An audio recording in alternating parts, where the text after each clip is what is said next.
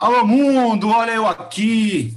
Mais uma semana, hoje com um papo bem interessante. Hoje vamos falar da modalidade mais praticada no nosso país. Antes dos nossos recadinhos de sempre, para quem não conseguiu acompanhar as nossas outras lives, os outros assuntos, só ir lá nas plataformas de podcast, que elas estão todas disponibilizadas na sua íntegra.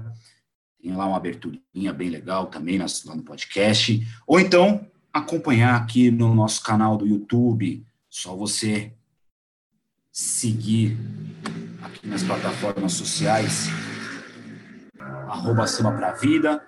Sempre lembrando que as minhas opiniões não refletem necessariamente as opiniões do Samba Pra Vida, tá? E assim como eu falei lá no começo, hoje vamos falar do, do esporte mais praticado no nosso país, que é o futsal. E assim como nas, nas danças de salão, o futsal é, exibe aos seus apaixonados um bailado totalmente diferente do esporte praticado nos grandes gramados. A velocidade de seus movimentos traduzem, ao meu ver, a junção desses dois fatores, precisão e genialidade. Graças a Deus, nós brasileiros tivemos e temos a honra de ver o bailado de Falcão, Manel Turbias, Vander Iacovino, olha o Rodrigo aí, ó.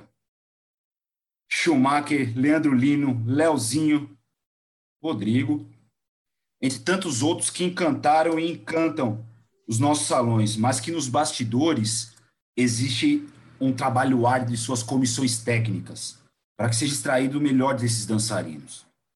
Para nossa felicidade, hoje temos a honra de receber aqui, além de dois campeões mundiais, de um lado, um que é responsável por toda a preparação física do seu time e da, da seleção brasileira de futsal, com todo o seu planejamento para extrair o melhor dos seus, seus atletas. E do outro, a força, não confunda com truculência, tá?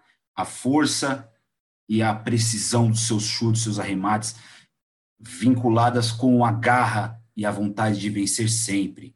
Com muita honra, com muito carinho, muito respeito, hoje eu trago aqui no Samba para a Vida, no Alô Mundo, querido professor Mauro Sandri, preparador físico do Magnus Futsal, e Rodrigo Hard, Rodrigo Capita, capitão da seleção brasileira e do Magnus Futsal.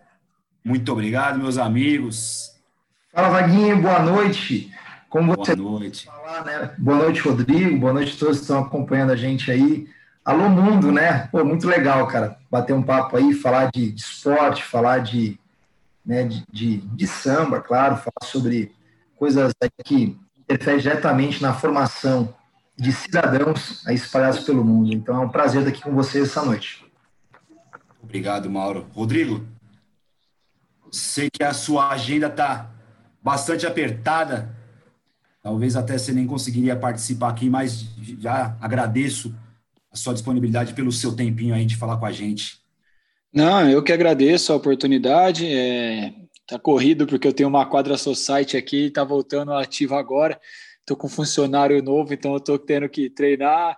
Essa semana que eu tô aqui, eu tenho que ir lá dar uma força para ele, mas a gente conseguiu se apertar aqui junto com o Mauro, vamos falar um pouco de futsal. Muito obrigado, cara. É, hoje a gente vai a gente costuma fazer as nossas, nossos bate-papos aqui uma hora, uma hora e dez, mas hoje vamos apertar, vamos fechar nos 50 minutinhos, porque eu sei da agenda de vocês. Primeiro ponto aqui que eu queria falar, é, como eu falei aqui na no nossa introdução, nosso salão, o futsal, é, é, o nosso bailado. Eu, eu vejo como um grande bailado, assim como as danças de salão, porque a genialidade que eu vejo no futsal é diferente do, de grandes gênios do, do futebol, e que esses grandes gênios, em sua maioria, passaram pelo futsal, na sua juventude, em sua formação. Mas hoje eu vejo o futsal de uma forma diferente. Hoje eu vejo o futsal como uma modalidade em que essa que grande muitos jogadores não deixam mais o futsal para ir jogar o campo. E que o bailado desses caras é, se transformam no, numa visibilidade que talvez não teria na época do Manuel Tobias, na época do Fininho. Eu queria saber como que vocês veem essa evolução do futsal nesses últimos anos. Primeiro, Mauro, vamos, Mauro, você, comissão técnica. Não, vamos lá. Acho que nesse assunto o Rodrigo vai falar até mais, com mais propriedade, então eu vou dar só um, um pitaco, né? Mas ele que está dentro das quadras consegue esse processo. Mas eu penso que agora a gente já tem muitos jovens atletas que o sonho é ser atletas profissionais de futsal. Se nós olharmos para trás, né, para, sei lá, 15, 20 ou mais anos, o atleta dificilmente tinha esse sonho. O atleta já iniciava, praticava futsal, mas o sonho dele era, era ir para o futebol. E hoje não, hoje muitos já, já iniciam suas caminhadas com esse sonho. E segundo que a gente consegue hoje, né, com talvez a evolução também dos profissionais que estão no esporte, identificar o perfil de cada atleta e entender que alguns atletas se encaixam melhor em uma modalidade, outros se encaixam melhor em outra modalidade. Então não é só o fato, ah, eu sou bom de bola, pô, sou bom de bola, né? Um, linguajar popular, eu vou jogar futsal, jogar futebol, jogar futebol de areia. Não, não é bem assim, né? Cada esporte tem sua característica, tem é, muitas diferenças físicas e fisiológicas, e acho que a evolução dos profissionais faz com que hoje facilite entender qual atleta se encaixa melhor em cada modalidade. Exato, muito bom. Rodrigo? É, eu, eu acho que profissionalizou um pouco mais, né? o esporte está mais profissional, o atleta consegue viver do, do futsal hoje, né? É, tem grandes equipes, tem 20 equipes na Liga Nacional, mas tem muita equipe no estadual, como só aqui de Campinas tem o Pulo do Gato, outras equipes que fornecem um estudo. É, a gente acaba falando, ah, mas paga pouco, paga. O que, que é pouco, né? Às vezes eu tenho equipe que não joga Liga Nacional que está pagando dois salários mínimos aí, dando faculdade, a chance do cara se formar é, alimentação. Então, se você colocar tudo numa balança, é difícil um cara que fez faculdade ganhar isso. Hoje o futsal já consegue te dar isso. Então, acho que está um pouco mais profissional. E referente ao cara que, ah, eu, o Mauro falou uma coisa bem legal, né? Ah, eu gosto de jogar bola, eu quero ser um atleta. Tem, cara, eu, costumo brincar que se eu fosse ser escolhido para jogar na pelada de casa, eu ia ser o último a ser escolhido, ou talvez não, nem ser escolhido. Mas quando a gente se profissionaliza, a profissão é totalmente diferente. O, o futsal, que eu falo que é oficial, né? O futsal de Liga Nacional, que o cara vive disso daqui é completamente diferente. Você tem que se dedicar ao máximo. É, hoje, os profissionais de educação física, o Mauro é um cara que não, não só aqui para o nosso país, na nossa seleção brasileira, mas para o mundo todo, ele é referência. Então, eu, com 37 anos, estar tá com o Mauro do meu lado é essencial para dar sequência na minha carreira, né? Com 36 anos. Estou colocando um a mais, mas não tem, tem 36. Então a gente tem que entender que hoje está muito mais profissional e está muito mais assim as pessoas estão olhando diferente já para o futsal, não só passando o futsal para o cara ganhar uma bagagem e ir para o campo, né? Ah, vou ganhar habilidade, vou ganhar isso e vou para o campo. Hoje o cara pode dar sequência tranquilamente no futsal. Exato. E eu acho que um dos fatores até primordiais para essa profissionalização é como o Mauro falou também a, a grande estruturação do, dos profissionais de comissão de comissão técnica também é, porque hoje eu, eu, acompanho o Magnus, né, eu trabalho junto com o presidente, então a minha ligação com o Magnus é, é, é muito grande. Então eu vejo que o trabalho que vocês fizeram durante a pandemia tem sido, assim como o Rodrigo fala em todas as entrevistas que eu já vi nos meus materiais de estudo, que a preparação física que vocês tiveram na pandemia foi o fator principal para que hoje o, o Magnus chega 13 vitórias de 13 jogos, tanto Liga Nacional quanto o Campeonato Paulista. Então, acho que essas vai essa a, a importância da preparação física é o que faz com que o, os, os esportes profissionalize cada vez mais. É, eu, eu, eu, vou falar mais como um atleta, né? Eu acho que a gente, como atleta, foi difícil a gente ficar 45 dias, 50 dias em casa. O Mauro cobrando a gente para arrumar motivação. Acho que o mais difícil nessa pandemia, além do treino físico em casa, que a gente nunca estava acostumado, foi a cabeça. A gente teve que ser muito forte mentalmente, não sofrendo. A gente sofria, vá. Hoje é assim, a gente ficava sempre naquela expectativa: será que semana que vem a gente pode ir para a rua? Será que a gente vai poder correr no parque? E o Mauro não, o Mauro pensou diariamente, ele pensou na semana, ele falava, ó, oh, galera, 10 horas da manhã, todo mundo trocado de uniforme, vamos correr em casa, vamos dar um jeito. E a gente treinava, cara. Então isso foi primordial. Depois a gente foi para o Campo Society, né? Aos poucos o Mauro foi conseguindo colocar bola junto com o Ricardinho e o Renan e o Cafu, né? E hoje a gente colhe o fruto que a gente plantou, né? Eu acho assim, o futsal não é uma não é um número certo, né? Ah, eu vou trabalhar certo, eu vou ganhar envolve muito mais coisa. Mas se você trabalhar certo e der valor para cada coisa, a chance de você ganhar está mais perto. Então, nós estamos, nós estamos apenas colhendo aquilo que a gente plantou na pandemia. E lembrando que a gente respeitou a pandemia, a gente ficou em casa, tudo. A gente acabou de fazer os testes em Minas Gerais, 30 testes, 30 negativos. Então, a gente respeitou e respeita muito essa pandemia. É, exatamente isso.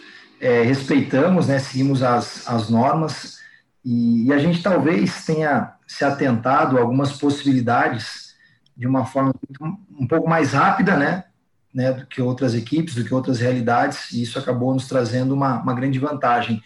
É, eu sempre cito até mesmo o momento antes de pararmos de treinar presencialmente. Nós tivemos a sabedoria de antever aquilo que estava para acontecer. Isso é que nem no esporte, né? Igual no esporte, um treinador, um jogador, é uma virtude, o cara antever as possibilidades. Opa, se eu estou perdendo, eu vou fazer isso, eu estou ganhando, fazer aquilo.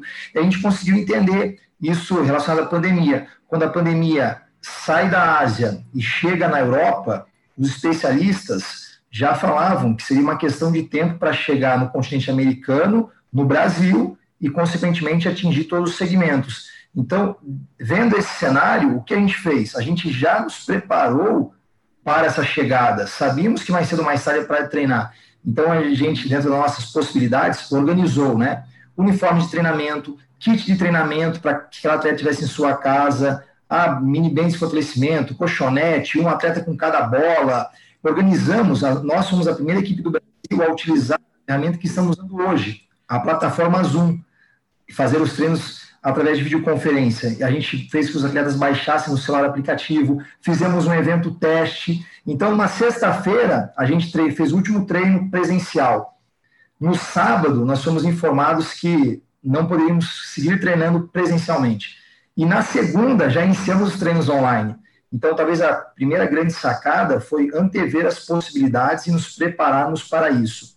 E aí, trazendo números, né, a gente ficou no formato online é, 12 para 13 semanas, foram quase 100 atividades online, e, e aí dois pontos que eu, são vários que eu julgo importante, mais dois assim para elencar talvez os principais. Primeiro, como o Rodrigo falou, assim, a importância de cuidar da saúde física e mental. E para isso, a gente tinha momentos de descontração.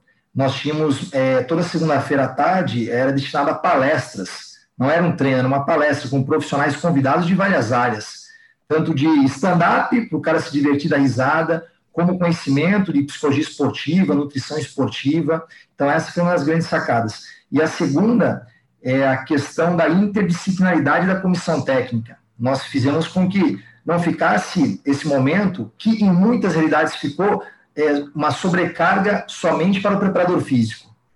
O preparador físico talvez foi o profissional responsável por organizar né, esse formato durante a pandemia, mas o treinador participou, o auxiliar técnico participou, o fisioterapeuta, o supervisor. Então, envolvendo toda a comissão técnica, a gente deixou o nosso grupo todo trabalhando, atletas e comissão, e isso facilita muito para que a gente tenha passado por esse momento da melhor maneira possível, com certeza. Como o Rodrigo falou, né, a gente é, colhendo os frutos daquilo que foi feito lá atrás, mas claro que a gente sabe que isso não garante nada, né, a gente vai ter uma sequência árdua pela frente de jogos decisivos, né? E a gente espera que essa boa sequência, esse bom trabalho que foi realizado lá atrás, que continuou, igual o Rodrigo falou depois que a gente voltou para o treino na quadra Society, inclusive o Rodrigo cedeu a quadra para a gente treinar em grupos reduzidos, né, seguindo as orientações, e depois no ginásio, que a sequência desse trabalho que acabe concretizando a nossa boa temporada. É. E também porque a Liga Nacional tem grandes potências né, do futsal, que é, você pode linkar Carlos Barbosa, Corinthians, é o próprio Pato, que talvez não seja tão conhecido nacionalmente já por um, por um bom período, mas é o atual bicampeão da Liga. Então, não se deve menosprezar nenhum, porque ainda, e vai ser mata-mata as, as, próximas fases, playoffs. Então, é, um dia ruim pode, pode colocar por terra todo, toda a boa primeira fase, né?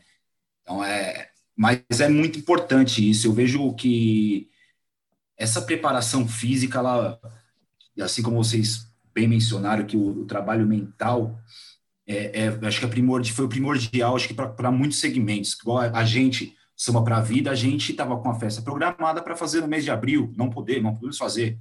Então, a gente teve que se reinventar de alguma forma para a gente poder dar continuidade no nosso trabalho de solidariedade. Então, por isso que a gente resolveu, bem, acho que um pouco tardiamente, que a gente só começou a fazer em agosto as nossas lives, para poder trazer um pouco de conteúdo para as pessoas e de diferentes segmentos. A gente não, aqui a gente não fala só de samba, já passou aqui o, o Felipe, o presidente, já falar de esporte de uma maneira mais ampla, do esporte na, na maneira de gestão.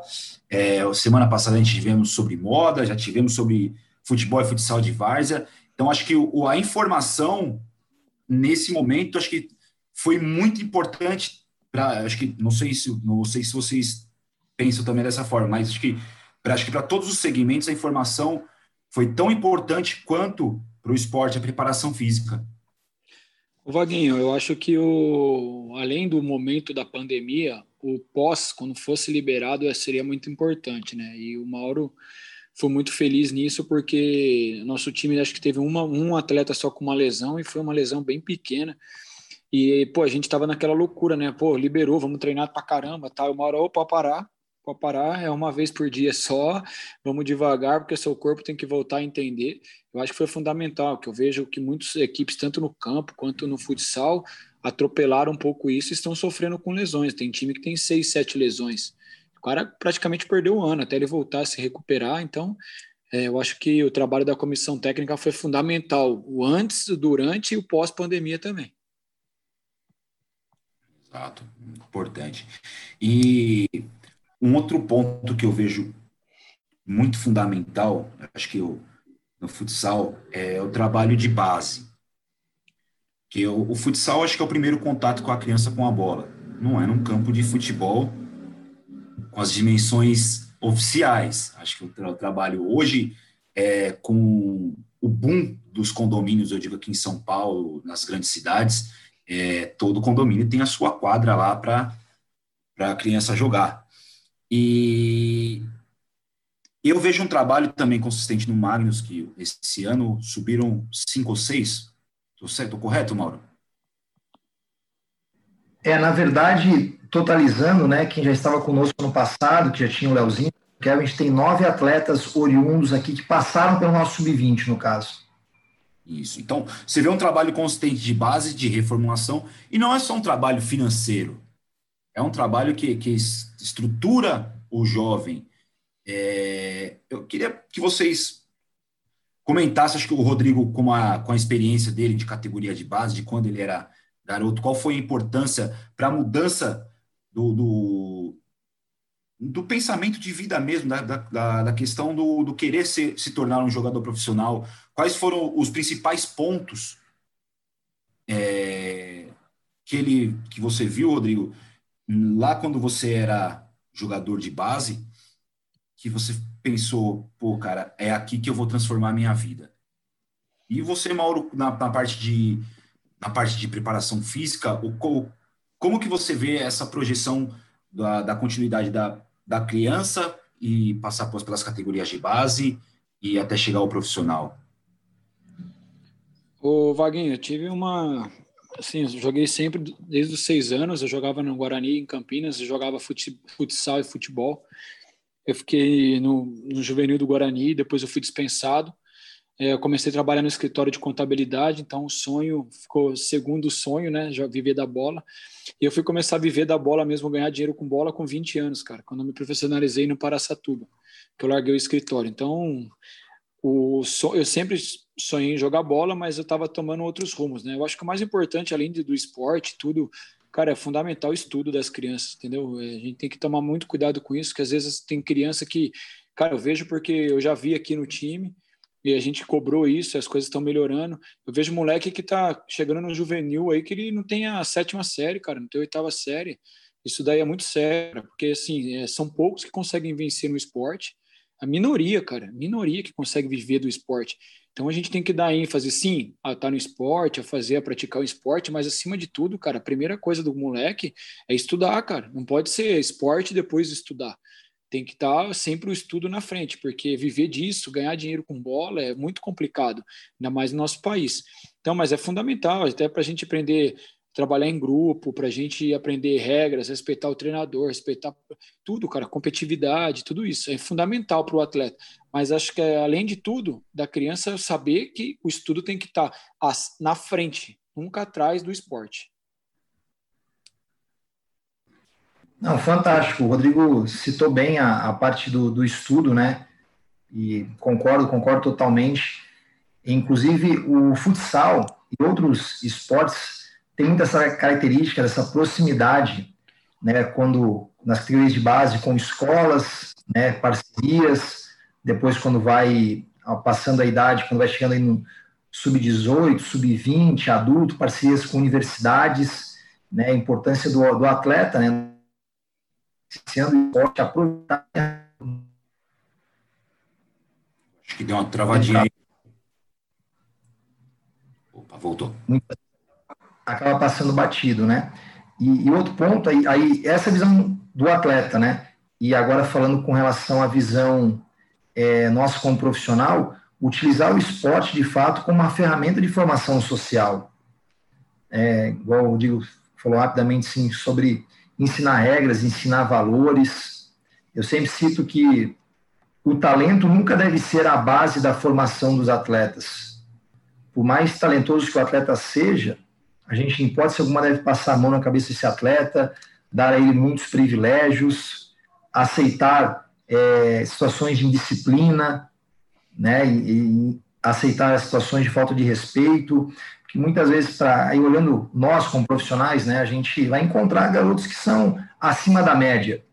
E, como eu falo, o talento não deve ser nunca a base da formação. A base da formação deve ser o trabalho, deve ser o, o trabalho em equipe, né? Deve ser a competitividade, o esforço. Então, nós como profissionais temos essa responsabilidade de utilizar o esporte como ferramenta de formação social, porque e aí repetindo, né? O capita, é, a grande maioria dos atletas que praticam ou futsal, qualquer outra modalidade lá atrás, um número muito pequeno vai se tornar atleta profissional, mas um número gigante, quase todos ou em alguns grupos todos vão se tornar cidadãos no futuro, né? E a gente espera que esses cidadãos sejam pessoas de bem, pessoas de boa fé, e isso passa por nós profissionais. E para finalizar, vai ficar um pouco longo, mas esse é um tema que eu julgo importante para caramba. É, hoje, por cada... favor, fica à vontade. Hoje, cada vez as crianças e adolescentes têm menos tempo de prática esportiva em virtude, né, a gente sabe, de tecnologia e outras possibilidades. É, o que antigamente a criança passava jogando duas, três horas é, futebol na rua, mais a educação física escolar, mais o treino na escolinha, né, que poderia totalizar, arredondando aí, de repente, umas 20, 20 e poucas horas de prática semanal.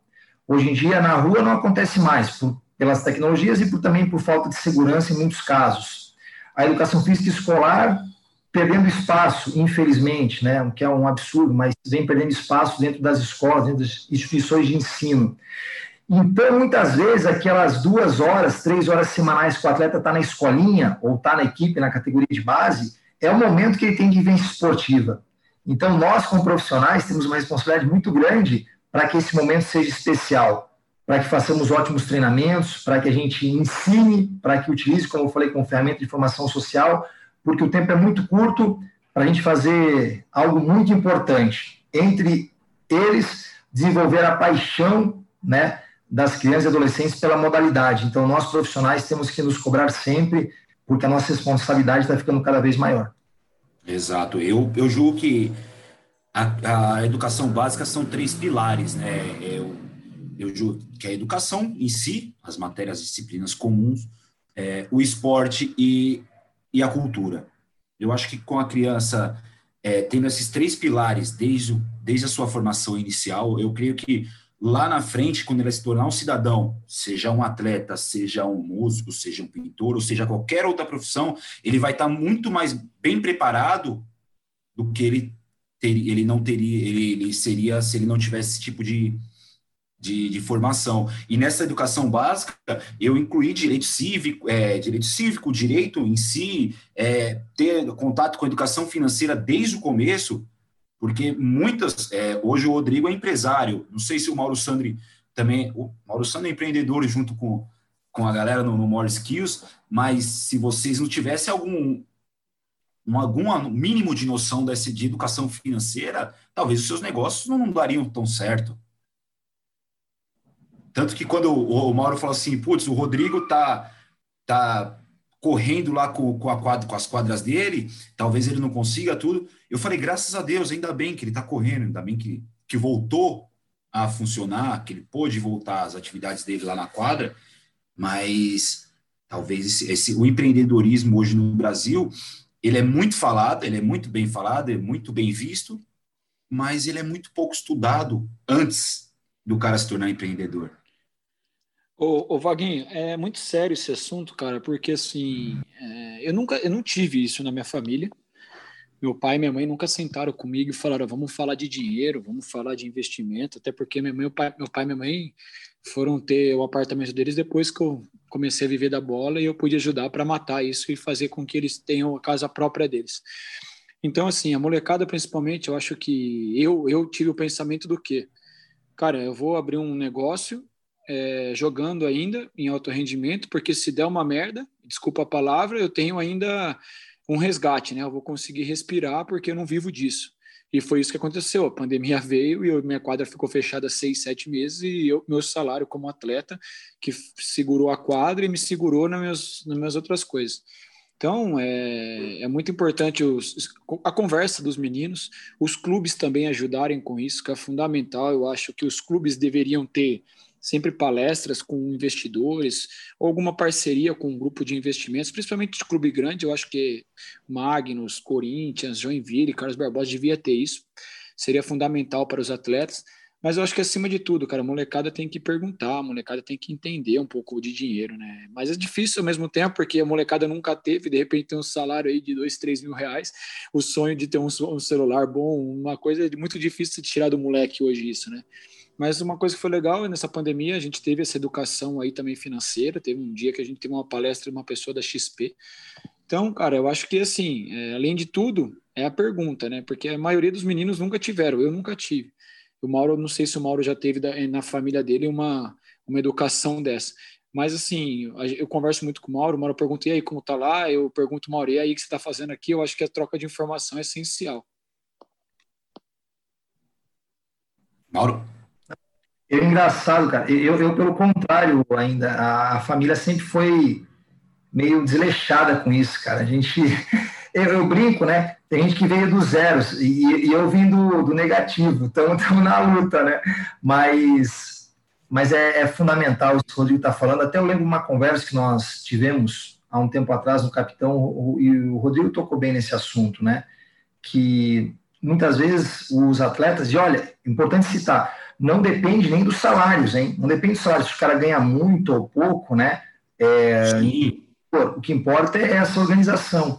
E muitas vezes o atleta não tem noções básicas, como juros, né? Coisas assim, ah, onde que eu vou deixar meu dinheiro, onde é que ele vai me dar um retorno, né? O que acontece se eu deixar na poupança, se eu deixar na conta corrente, se eu fazer um investimento de segurança. Então, coisas básicas, a grande maioria dos atletas, infelizmente, não se atenta. Só que é o que está acontecendo com o Rodrigo. O Rodrigo tem 36 para 37. É, vamos supor que o Rodrigo consiga e vai conseguir, pela característica dele, quanto ele se cuida, pelo profissionalismo, jogar até os seus 40 anos ou mais, em altíssimo nível. Mas mesmo assim, pela expectativa de vida do brasileiro, que já está na casa dos 80 anos, o Rodrigo vai ter mais metade da vida, mais 40 anos pela frente, que ele vai precisar de outras fontes de renda, né, como ele está fazendo, que ele vai precisar ser empreendedor. Então, isso faz muita diferença. O cara, quanto mais cedo o cara começar a pensar nisso, mais facilidade provavelmente ele vai ter ele no pós-carreira. Exato. É como eu falei, é, independente, acho que independente de cair, de ser um jogador de futebol, ou de ser um músico, de ser qualquer outra profissão, eu acho que é, a nossa geração, as nossas, a minha, eu tenho 33 anos, Mauro, desculpa, eu não sei a sua idade, mas também não vou ser deselegante. Não, tô, tô junto contigo, cara, tô junto com no 33. Aí, ó. E o Rodrigo com 36, a, a gente, nós somos os pais da, das gerações futuras hoje. Então, cabe a nós, como pais hoje, começar a o ensinar, já que na educação básica, na escola, eles não vão ter e está cada vez mais longe de ter esse tipo de disciplina nas escolas, de, de grade comum, né? Eu, eu, eu, eu tiro sempre por parâmetro as escolas públicas, né? Que é a escola, tem muitas escolas particulares que têm isso como um preceito básico. E, e é um assunto urgente, um assunto interessante, é um assunto muito importante, eu, ao meu ver, porque são inúmeras as histórias de músicos que foram do, do luxo ao lixo, jogadores de futebol da mesma forma. Por quê? Porque não, não tiveram uma, uma boa gestão do, dos seus rendimentos. E isso o cara ganhando mil, ganhando cem mil. Então, eu acho que é um assunto. E quando o Rodrigo me expõe que, que o Magnus teve uma palestra de um investidor, é, é um trabalho diferenciado, é um trabalho que é, é essa multiplataforma que o Felipe sempre fala. Que o Magnus, ele, além de ser o time, é um ponto da, da, das inúmeras ações que o time promove. Isso é muito importante, é muito louvável. E isso tem que ser, isso tem que ser sim copiado por outras equipes, porque faz bem para o esporte, vai fazer bem para as próximas gerações, que é como eu pensei da, da entrevista do Rodrigo para o Marcelo, da Sport TV, é, que ele fala que a série do Fred é, trouxe o boom né, das crianças, porque o cara é um fenômeno na internet, então aproximou as crianças da modalidade e, e agora o futsal precisa abraçar. Só que acho que a galera não entendeu, né, Rodrigo? Não, porque assim, a galera, o que, o que eu vi é assim, as pessoas acham que o Magnus queria, cresceu. Cara, aquele moleque que não conheceu, eu fui artilheiro, ó, pra você ter uma ideia, eu fui artilheiro da Liga ano passado e ninguém conhecia o artilheiro da Liga do ano passado. 2016 para do... cá, o... 2016 para cá, o mínimo que você ficou foi em quarto. É, então, e aí, e aí o que acontece? O, o Fred apareceu e todo mundo conhece o Capita hoje. Entendeu? É, é, então a gente tem que. É, é só um detalhe que eu tenho para falar é sobre isso. Assim, o Fred ele levou nós para os moleques. Quem, quem que é o futuro do futsal? São os meninos de 13, de 14 anos. E os meninos de 13 e 14 anos hoje sabem quem é o Magnus Futsal e sabem quem é o Rodrigo, sabe quem é o Mister, o Ricardinho, o Mauro, sabe o Marquinho, que é auxiliar do Mauro, sabe? Mas ah, hoje eles entendem que o futsal pode ser um sonho a, seguir, a ser seguido. Antes ninguém olhava o futsal a ser um sonho seguido. Era muito salonista. A gente sabe que o, é, o, o, futsal, o futsal, é o futebol de salão, é um povo já com mais idade, é um povo, a gente tem que chamar essa molecada pra gente, cara. Entendeu? O cara tem que ir lá na loja, tem que querer comprar o tênis do Leandro Lino hoje, que é da Umbro, o tênis do, do que o Rodrigo usa. Não chegar lá na, na loja e falar assim, eu quero um tênis de futsal do Messi. Entendeu? É isso que eu tô Exato. falando. E, eu, assim, quando criança, é... Pode continuar, por favor. Então, eu... é, pô, a gente tem hoje aqui o auxiliar técnico, que é o Douglão. O Douglão teve um tênis dele, cara. O cara tem um tênis, cara. É um cara fantástico. Então, assim, as, mas se você chegar para os moleques, quantos desses de 13 e 14 anos sabem quem é o Douglão? Então, é isso que o Fred trouxe para nós. E trouxe a explosão do futsal. E ainda mais a explosão do nosso time. Então, quem soube surfar a onda, surfou e está surfando. Eu estou surfando essa onda é, muito bem e estou muito feliz. Agradeço muito ao Fred. Quem não soube surfar vai andar para trás, porque hoje não tem jeito. O futsal pede isso só para complementar essa questão do tênis aí, o tênis é, é acho que é o maior símbolo do salonista, né? É, porque na minha época, eu cheguei a, a, jogar um pouquinho, mas não era tão bom, não. O, o, eu joguei junto com o presidente lá, os nossos sete anos de idade. Na nossa época, era ou o pênalti do Vander ou o topper do Monotobias. É isso aí, pô. Então a gente queria ter. Pô, queria estar em quadra, queria estar com um desses dois tênis. É, mas o, o ponto não era nem, a, nem, a, nem a, a, série em si, mas eu digo essa aproximação porque você fala um ponto que é muito importante. No futsal, até hoje, o frequentador do ginásio são as famílias. É. são, é... poucos, são poucos os times que têm torcida organizada e mesmo assim quem vai. Assim, eu fico muito feliz, o Vaguinho, que me dá alegria para jogar e pode ser dentro e fora de casa. Quando eu vejo entrando, eu estou chegando no ginásio, tá o pai, a mãe, os dois filhos de mão dada entrando com pipoca para ver o jogo, entendeu? Para mim, minha maior alegria é essa daí. Pô, o cara tá indo lá com a família para assistir um jogo que você faz parte daquele negócio. Então, para mim não tem preço. É um esporte familiar, cara. É um esporte familiar. A gente tem que usar isso. É muito mais explorado. O futsal é muito mais explorado. É, tem pensamentos muito antigos ainda que de pô, o cara acha que rede social o cara quer aparecer, não é isso, cara. rede social hoje é necessário, cara, para o esporte, para você se vender. Hoje é propaganda grátis, cara entendeu? Então, a gente tem que abrir um pouco a mente, tanto competição, pô, foi muito legal hoje ter a, no YouTube, ter um pay-per-view da Liga Futsal, pô, primeiro ano que todos os jogos é transmitido, se eu quiser, se eu quiser assistir todos os jogos da Liga, eu vou assistir. Então, cara, isso aí é um crescimento muito grande no nosso esporte e a gente tem que dar muito valor. Tem, tem até uma frase que é muito usada no, no marketing, marketing digital principalmente, né, falando que fala assim, qual é, qual é a rua mais movimentada do mundo, né? A rua mais movimentada do mundo é a internet. Se a gente traz, trouxer ela, então, para o esporte do mundo, né? O ginásio mais consegue, por internet, atingir pessoas que a gente não consegue atingir no formato tradicional, né? A pessoa via até nosso ginásio, por exemplo. A gente tem torcedores hoje, cara, espalhados aí pelo, pelo Brasil, pelo mundo todo, e que equipe de futsal tem isso? Né? E isso passa muito pela, como ele falou, pela, pelo boom causado pela série Vai para Cima Fred. Foi uma série muito importante. É, eu digo que eu, quando tomei conhecimento do, do Fred, eu estranhei. Antes, foi, foi um pouco antes da, da série que eu tive a honra de poder desenhar os painéis dos, dos vestiários. Então, quando Felipe veio com a, com a ideia.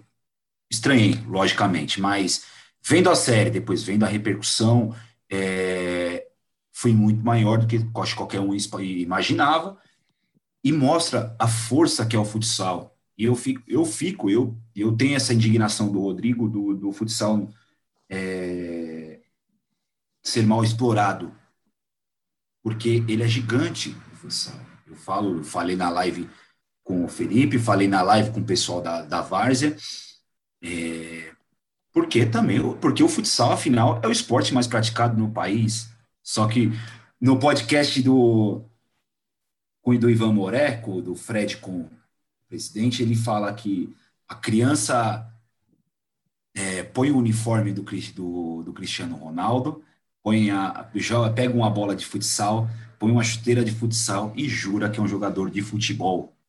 Então, o que, que vocês acham que ainda falta para o futsal? Vai lá, Maurão. Ah, de uma forma, um olhar mais simplista, assim, né? A gente sabe que, que falta, claro que mais, mais investimento, né? Mais equipes, assim, de, de altíssimo nível, com, com ótimas estruturas, com ótimas condições de trabalho. A gente vê as equipes é, lutando diariamente para que essa melhora aconteça. Só que essa melhora ainda ela é bem lenta, né? Por exemplo, esse ano, em virtude da pandemia, a gente sabe que quase todas ou todas as equipes sofreram demais com o que aconteceu e talvez vão levar aí meses ou anos para se recuperarem totalmente, para voltar ao estágio que estava antes da pandemia, para daí voltar a, a fazer melhorias. Então, penso que é, os profissionais evoluíram, que são no futsal, os atletas estão cada vez com um perfil mais profissional, também evoluíram. Vejo até algo que a gente falava lá atrás, né, de quem está fora das quadras, quem administra, de supervisores, diretores, presidentes, também vejo uma, uma evolução. Como eu falei, poderia ser mais rápido, claro que poderia, mas, mas também caminha bem, mas infelizmente esse, é, investimento a gente ainda não consegue captar, né? Não consegue captar para, para o nosso esporte. Talvez seja o grande ponto para melhorar no, no futuro, talvez a médio ou a curto prazo. É, é sonho de ser um, ter um pouco mais de profissionalismo, investimento, TV aberta, fundamental. O cara querer patrocinar, o cara tem que estar numa TV aberta, numa bandeirante, numa é, Record, qualquer uma, né? Então falta muito isso daí, falta um pouquinho mais de cuidado na hora de assinar um contrato, colocar gente nova, mentalidade nova, mentalidade de, de explorar a internet, explorar tudo isso que é fundamental. Mas assim, a gente tem que. Não, não adianta a gente querer revolucionar o futsal, né? Eu falo que todo mundo tem a solução para um filho novo, só que o futsal já tem 21 anos, ele não tem pai, não tem mãe, ninguém quer cuidar dele, não adianta. Você tem que dar o carinho para esse cara de 21 aí e tentar arrumar ele, né? Todo mundo tem a ideia, que nem a Liga. Agora tem as ligas, né? Tem o campeonato das federações e o campeonato da Liga. Cara, para quê? Entendeu? Minha opinião é essa. Em vez de todo mundo tentar se ajudar, fazer uma competição só para todo mundo, não. Aí tem seis numa competição, sete numa outra competição, vi com uma briga. Ah, porque lá acontece isso, porque aqui não, não acontece isso, porque lá eu tenho aqui. Fica desvalorizado, as equipes ficam num calendário monstruoso, um calendário onde fica impossível das equipes se, se comprometerem a jogar em alto rendimento para querer o título. Então você vai começando a escolher competição. Eu acho que isso é ruim para futsal. Quanto mais briga interna a gente tiver entre nós, é muito difícil. E eu vejo, mas eu acho que também tem um grande fator de difusão do, do futsal que a gente pode, acho que se melhor trabalhado dentro das comunidades, é, pode até fazer vai ter uma, uma ideia que eu dei para o pessoal, que eu falei, ideia não, né? Uma, um pensamento que eu tive, que é o futebol de, o futsal de várzea. Aquele que, dos festivaizinhos da quadra, que vai jogar o time da quebrada A com a quebrada B, e que esses caras podem ser usados como um, entre aspas, escolinhas preparatórias de futsal. É, esses políticos hoje eles procuram, não, não vamos falar de política, tá? Mas eles procuram inúmeras formas, ah, vamos difundir o esporte, vamos difundir o esporte. Eles poderiam muito bem usar esses times de várzea para ser os professores e formar o cidadão é, que pode sim vir a ser um, um profissional, depois ele vai estar muito melhor preparado para ir para para algum time profissional, ou ou também para ele formar o cidadão em si com o pensamento do esporte, com toda a disciplina que o esporte tem. Eu queria Ô, saber. assim, o, que eu, o que eu acho sobre isso daí. A, eu acho assim que se, as, se a federação e as ligas que tem agora tivessem um pouquinho mais de cuidado, esses times poderiam estar disputando a federação e a liga. Eu acho que seria muito mais interessante até os 15 anos. Esses meninos estarem disputando um campeonato oficial, entre aspas, né? Por que, que eu falo isso? Porque o amador, a gente joga numa quadra de 26 metros. Eu não jogo, mas eu vejo. E, uhum. e já diz, amador. Então você não pode desvalorizar uma coisa que você quer valorizar. Então, pô, é, eu lembro uma vez que eu acho que o Manguaça foi querer patrocinar o São José. Lembra disso? Acho que foi o ano passado, o ano retrasado, né? Cara, eles sofreram é completamente diferente um, um extra oficial, um amador de um profissional. Envolve muito mais coisa. Então a gente tem que ter cuidado. Eu acho que a gente tem que usar o futsal amador, mas assim, é, a gente tem que tentar profissionalizar um pouco eles, entendeu? Porque já tem também. Eles não querem perder essa mística de ser o extra, de pô, a quadrinha pequena, o, o bairro, eles não querem perder isso. Então, eu acho que até os 14, 15 anos seria legal tentar puxar esse, esse pessoal para dentro da federação, para dentro de algum time, ajudar com taxas de arbitragem, tudo, e colocar esses moleques para disputar. Mas aí no adulto, eu acho que o cara tem que escolher Sim. o que ele quer. Eu acho que é mais complicado. Sim, mas eu, o que eu que tentei passar é, é justamente isso, essa forma de promover o esporte como um primeiro caminho essa Mas eu, ve, eu, ve, eu, vejo até, Vaguinho, que é, cara, sabia? Eu vejo que, pô, os caras, eu tenho, pô, eu acompanho muita gente, pô, os caras fazem um trabalho fantástico dentro dos bairros, dentro de tudo. Eles teriam que dar um jeito das federações pegar eles, ajudarem eles também, trazer eles para dentro do profissionalismo. Acho que seria importante isso. Ou não? Não, de acordo, de acordo. Eu acompanhei né, as falas de vocês, mas eu penso que, como o Rodrigo falou, um pouco disso já acontece de fato, só precisa ser visto de uma forma diferente ou melhorado, né? E como você falou, Vaguinho, eu acho que é um, um caminho, cara, que ajudaria muito, né? A gente falou no início da conversa, que a conversa, quando a gente fala esporte, ela acaba sendo cíclica, né? E como a gente falou lá no começo da conversa, para a gente, de fato, né, utilizar o futsal, o esporte, como um meio de formação. E a gente tem muitas possibilidades, tem, tem muitas vezes local físico, né, para prática, tem um grande número de praticantes. A gente tem o mais difícil, o que muitas outras modalidades é, sofrem, têm dificuldade. Se tu vai pô, numa escola, né, qualquer escola né, de ensino fundamental, ensino médio, fala assim, ah, eu quero montar um time de handebol masculino, por exemplo. Pô, tu sofre, cara, para encontrar, né?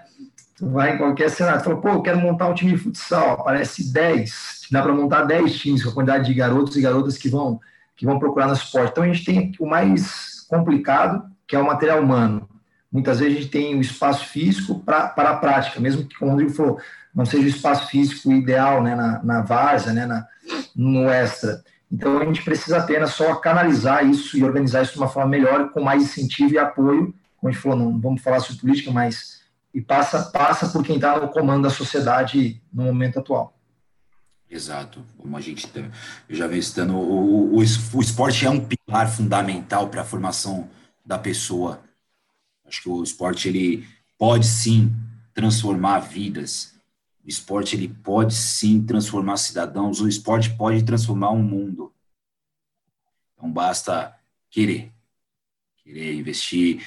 Isso passa por vocês, vocês enquanto profissionais do esporte é, que fazem um trabalho hoje multiplataforma, então que você esse trabalho que vocês disponibilizam no YouTube, que vocês fazem as, as livezinhas e que vocês disponibilizam os seus treinos, ele pode às vezes, às vezes um menino tem só um celularzinho em casa, mas ele pode falar assim, putz, eu vou acompanhar o time do Fred não tem problema nenhum, mas eu vou acompanhar, vou fazer o que eles estão fazendo, porque eu vou eu vou estar fazendo bem para o meu corpo, é, a cabeça desse, dessa criança vai começar a, trabalhar muito melhor, isso pode melhorar rendimento na escola, melhora a disciplina dentro de casa, de, na rua e qualquer outro ambiente. Então, é um trabalho que parte de vocês, enquanto profissionais, parte de mim, enquanto eu estou comunicando e, e, trazendo essas pessoas de passar algum tipo de informação, isso parte de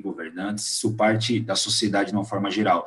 Enquanto o esporte não for tratado como ele deve ser, e aqui não, não, só, não somente o futsal, mas o esporte em si, é, a gente vai ter um futsal, a gente vai ter um futsal é, que é pouco explorado, a gente vai ter um basquete que é pouco explorado, a gente vai ter um voleibol que é pouco explorado por, uma, por melhor que por melhor dos jogadores que tenhamos. Voleibol nos últimos anos é fenômeno brasileiro. É, há muito tempo o Brasil elege os melhores jogadores de futsal do mundo. Atualmente é o Ferrão. E o Leozinho foi eleito melhor jogador jovem do mundo. Ambos brasileiros. Então, é, essas forças individuais que a gente tem aqui no Brasil é, são um espelho, mas que são pouco explorados. Eu acho que esses espelhos têm que sim ser explorados, explorados na, no, bom, no bom sentido da palavra. A gente tem o Rodrigo, que tem a, a, é o capitão, pô. Eu sou da geração 94.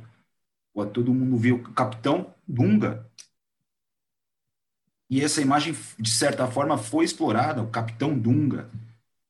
Por que não o capitão Rodrigo da seleção de futsal não ser trabalhado dessa forma pelas organizações de esporte do Brasil. Acho que vale esse ponto de atenção. Já estamos finalizando aqui, não vou perder o time com vocês, só vou dar uma olhada, dar uma, um alô para a galera que está aqui, o Leandro, meu amigo, Eduardo, Luiz, William, minha patroa, Marcinho e o meu sobrinho Gabriel, que é fã de vocês. Meu sobrinho tem 10 anos de idade, é mais um desse, dessa galera. Mais, mais um é, Team Fred.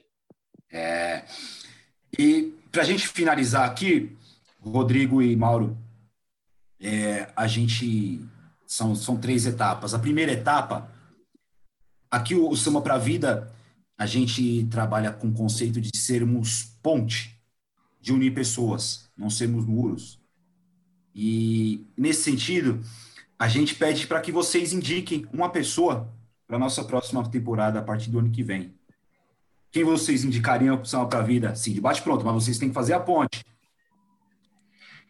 Maurão. Bom, tô pensando aqui, hein? Ah, eu acho que um cara legal, assim, seguindo a linha do nosso esporte, né? Seguindo é, aquilo que a gente falou sobre parte de mídias sociais, duas, duas opções, né, que estão conosco no dia a dia, que são caras que têm uma visão muito legal das coisas.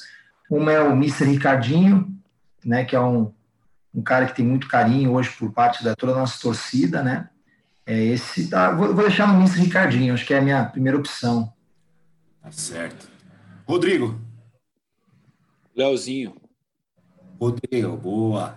Então vamos, então vocês vão fazer a ponte para que na próxima temporada a gente traga aqui para São para a Vida Ricardinho e o Leozinho. E o segundo momento, eu vou começar com você, Rodrigo, agora. Rodrigo, qual o recado que você daria para o mundo? Trabalhe. Trabalhem e trabalhem. Maurão. Ah, eu vou aproveitar o, o, momento, né, desse ano tão difícil que o mundo vem passando, é, para que aprendamos, né, que a gente aprenda com, com tudo que, que aconteceu ao longo de 2020. Eu sei que o ano não acabou ainda, mas eu penso que, que foi um baita aprendizado para quem quer evoluir é, como pessoa, acima de tudo, que, que extraia né, o máximo de aprendizado possível desse ano, que vai mudar completamente como, como eu mudei, como muitas pessoas mudaram, a visão do mundo, a visão das relações interpessoais, da relação familiar, né, o quanto tudo isso é importante, deve ser valorizado, a questão de respeito, o pensar na coletividade. Então, o recado resumido é que a gente aprenda e aproveite todos os aprendizados e ensinamentos que, que a vida nos trouxe ao longo desse ano. Certo. E, para fechar, nossos agradecimentos Mauro Sandri, muito obrigado. Rodrigo, muito obrigado. Eu sei que a agenda de vocês hoje estava extremamente apertada, então, para mim, é mais um motivo de honra ter vocês aqui com a gente e ter essa aula. Hoje eu fiquei quietinho, que eu estava aqui aprendendo com dois mestres. Um professor mesmo, né? E o outro é, será professor no futuro? Não sei, mas. Não, não, não vou ser treinador, não, tô fora dessa mas que acho que a sua, como eu falei lá no começo, a sua força, a sua garra é, mostra, ensina para muita gente, principalmente para essa galera que está subindo do, do, das categorias de base e, e faz com que a gente tenha essa aula com vocês. Então, muito obrigado mesmo, de coração. Eu que agradeço, Vaguinho, o espaço. É, muitas pessoas é, só conhecem o Rodrigo competindo contra, o Mauro era uma dessas, né? E a é gente verdade. conseguiu trabalhar junto e acho que trabalhando junto a gente consegue mostrar quem você é, né? Eu acho que é fundamental é isso. Eu sou um cara que sou muito questionado, né? Principalmente o pessoal da Vars aí que me questionam muito, mas eu gosto disso, é meu combustível. Eu fico muito feliz de hoje estar podendo abrir mais. A própria série do Fred mostrou um pouco mais meu lado humano, meu lado Rodrigo do dia a dia. Então eu fico feliz de mais uma vez por ter a oportunidade de mostrar como eu sou, minhas ideias e o que você precisar, estamos junto aí. Muito obrigado. Vaguinho, obrigadão, cara. Foi um quase uma hora aí muito muito bacana, né? O Rodrigo, pô, eu tenho a oportunidade de estar com o Rodrigo, eu falo que eu tenho porque é um, é um ícone de esporte, né? É um cara que tem que ser reverenciado sempre pela trajetória e por, pelo que ainda faz pelo esporte para quem está fora, né? Eu já tive no outro lado, a gente às vezes vê o Rodrigo, pô, o Rodrigo é um cara difícil, o Rodrigo é marrento, o Rodrigo é um cara, pô, que chega firme, que compete, que disputa, mas aí quando a gente fica no lado dele, conhece no dia a dia, cara, a gente sabe que é, essas características são são maravilhosas, cara. E eu quero ter sempre o Rodrigo comigo. Se puder ter dois, três, dez, o Rodrigo melhor ainda. É, e Vaguinho, brigadão, cara. Parabéns pelo seu trabalho na, na pandemia e a gente conversou com muita gente, né? Fez algumas lives, fez algumas transmissões via YouTube e sempre a gente se dispõe a, a falar com as pessoas e encontra pessoas organizadas, pessoas com sabedoria, pessoas com conteúdo, igual você fez hoje, cara, você você se preparou para o nosso bate-papo de hoje, né? E eu valorizo demais isso porque não se trata apenas de uma hora. A gente não, a gente está aqui talvez das 20 às 21 horas, mas você, cara, você se preparou, você estudou, você entendeu o nosso dia a dia, um pouquinho do que é o mal, um pouquinho do uma para isso. Então, parabéns, parabéns pelo trabalho, que você continue aí com essa caminhada e conte conosco sempre, meu irmão. Muito obrigado, muito obrigado. E queria deixar o um recado, um convite para vocês, né? Que assim que a gente puder voltar ao Samba para a Vida, vocês já estão mais que convidados para comparecer nessa roda de samba solidária. É, vai ser uma honra para a gente. E em breve eu estarei lá no, em Sorocaba fazer uma visita para vocês. Assim que a gente conseguir, vou fazer essa visita para vocês. Eu queria deixar o um recado aqui para a galera. Semana que vem, mais um papo muito interessante. Vai estar comigo Daniel Deviene e o professor Vitor Rocha. A gente vai falar sobre inclusão social. Tem muita diferença. Muita gente pensa que sabe o que é inclusão, mas não sabe. Então, até semana que vem, se Deus quiser.